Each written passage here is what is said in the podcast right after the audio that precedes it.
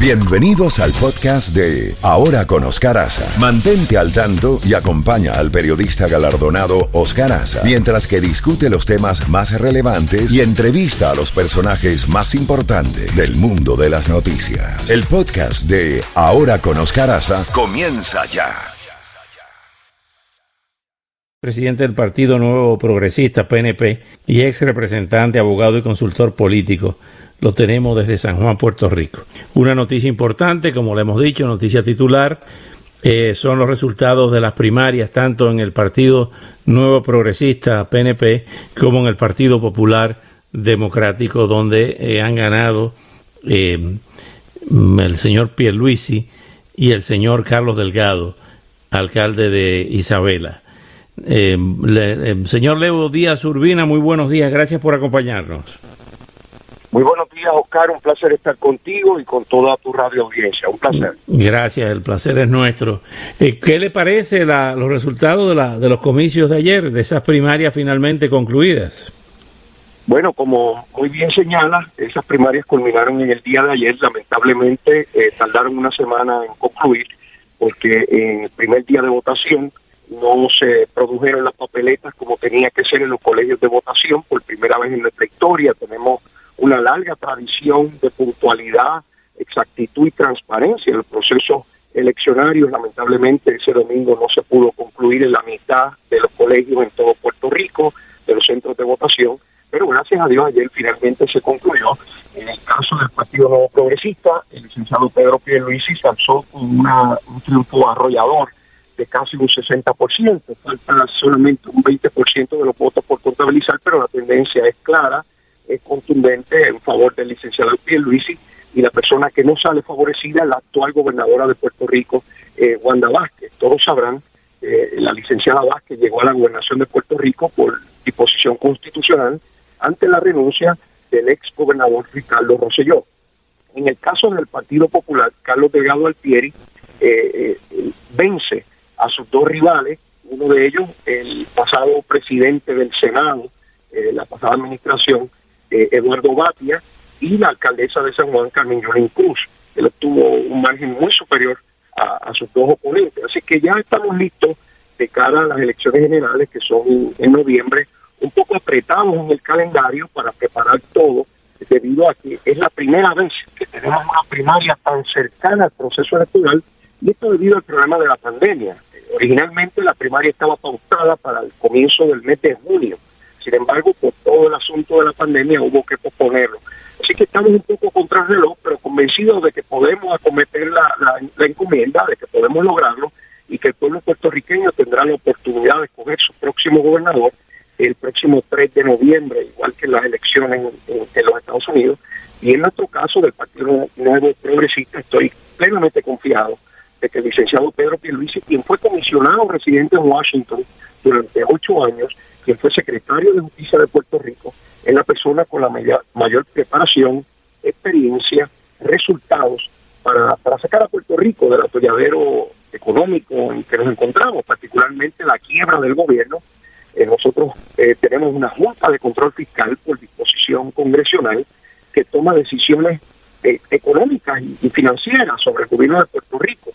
Para poder salir de, ese mecanismo tenemos que tener no menos de cuatro presupuestos en años fiscales consecutivos balanceados y acceso a los mercados de capital. Así que eso es un reto inmenso que tenemos como pueblo. También en noviembre, Oscar, es importante señalar que aparte de escoger los hombres y mujeres que van a dirigir a Puerto Rico en los próximos cuatro años, habrá una papeleta en una consulta plebiscitaria. ¿A qué me refiero? Puerto Rico es un territorio de los Estados Unidos y en esa papeleta se preguntará si usted quiere la estabilidad, sí o no, que Puerto Rico se convierta en Estado de la nación americana. Ahí los puertorriqueños tendrán la oportunidad, eh, de manera precisa, directa, de enviar un mensaje inequívoco al Congreso de los Estados Unidos de que deseamos ser parte de la Unión como Estado. Y eso es una discusión que, toma cada vez más auge a nivel eh, nacional. Eh, el propio Barack Obama hace una semana planteaba que hay que darle la estabilidad tanto a Washington, D.C. como a Puerto Rico. Así que ya es un debate que se torna, eh, que, llegamos al tablero político nacional, eh, algo muy importante, y estoy convencido que estamos camino a la descolonización de Puerto Rico. Pero si, si, si, la reelección el presidente Trump, quien, quien determina al final es el Congreso de Estados Unidos eh, el estatus de Puerto Rico. Y si el Congreso, aunque es mayoría demócrata, y esas declaraciones del presidente Obama eh, es cierto que, habló de que hay que eh, darle un estatus de Estado al Distrito de Columbia y a Puerto Rico. Los republicanos con el presidente Trump al frente no están de acuerdo con eso.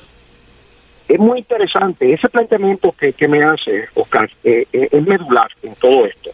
En primer término, porque quien decide los estados que se admiten a la Unión es el Congreso, la Cámara y Senado Federal. El presidente no interviene en ese proceso. Pero de otra parte, un punto que tú traes muy, muy, muy importante es que ya se está viendo esto no por los mitos que por décadas se, se discutían tanto allá como en Puerto Rico, de que no estábamos geográficamente pegados al continente, de que hablábamos español, de que era otra cultura, eh, en fin, una serie de, de, de eventos. Ya esto se va reduciendo a quién va a tener poder senadora de Arizona decía la semana pasada que no pueden hacer a Puerto Rico Estado porque sería un Estado demócrata y los republicanos jamás volverían a ganar el Senado federal.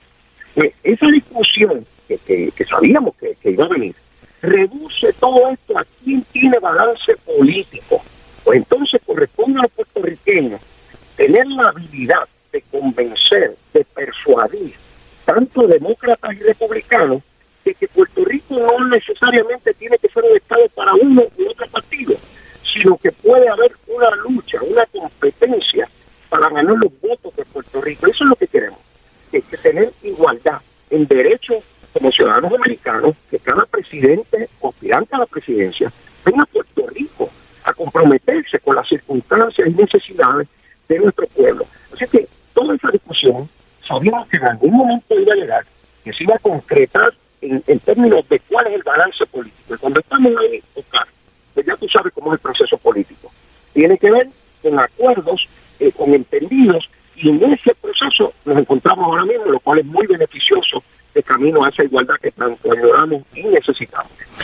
Licenciado Leo Díaz Urbina, eh, ¿a qué atribuye usted eh, la derrota de la gobernadora Wanda Vázquez y la baja votación, bajísima votación de la alcaldesa de San Juan, eh, Carmen Yulín, en, este proceso? Bueno, en, el caso de, la alcaldesa de San Juan, ella planteaba en su campaña que San Juan era su carta de presentación. solamente hay que venir a San Juan y ver la situación dramática de destrucción que vive la ciudad. Es nuestra cara al mundo y lamentablemente eh, está en condiciones paupérrimas por la desatención de parte de la alcaldesa por ocho años.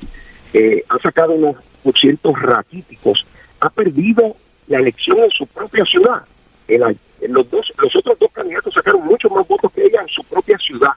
Eh, eso es más que evidencia, y en su propio partido, porque esto es una primaria al interior de su colectividad. Así que es evidente que la alcaldesa hizo un trabajo muy pobre y queda fuera del panorama político, por lo menos eleccionario, para este próximo ciclo.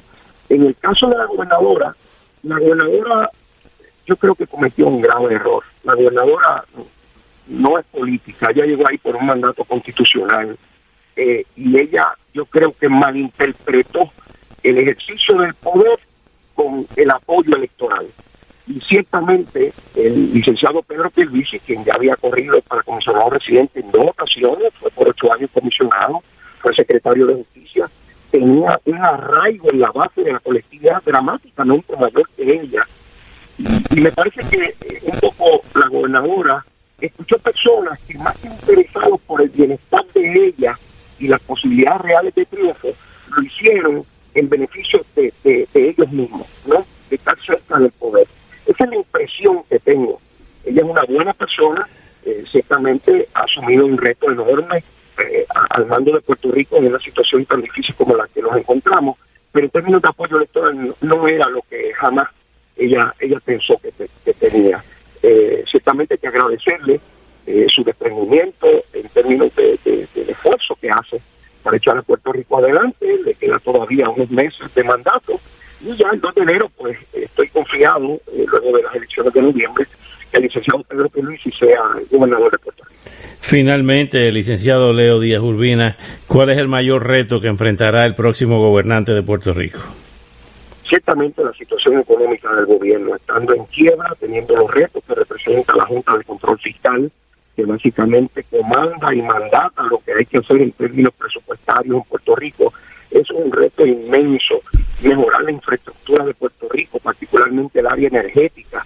Tenemos un grave problema con la compañía pública del gobierno de energía eléctrica.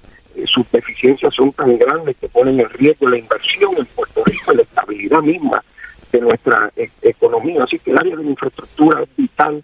El éxodo masivo de puertorriqueños, particularmente al área de la Florida Central, desde hace 10 años, eh, eh, eso nos crea un problema inmenso porque disminuye eh, las posibilidades de nuestra economía. La economía trabaja por oferta y demanda, hay menos demanda de servicios, de bienes, y eso contrae la economía y, por, y de paso contrae los recursos que pueda llegar en impuestos del gobierno. Así que es un círculo un tanto difícil de romper, pero es un reto que tenemos como pueblo, al igual que alcanzar la igualdad para Puerto Rico, porque la base de toda esa eh, desigualdad que tenemos y, y, deficiencias están basadas en nuestro estatus colonial, donde siempre son otros los que deciden lo que debe ser de, determinaciones de nosotros como pueblo eh, en unión a los Estados Unidos. Así que los retos son enormes, pero estoy convencido de la capacidad de la voluntad del pueblo puertorriqueño. Hemos salido a través de nuestra historia de momentos muchísimo más difíciles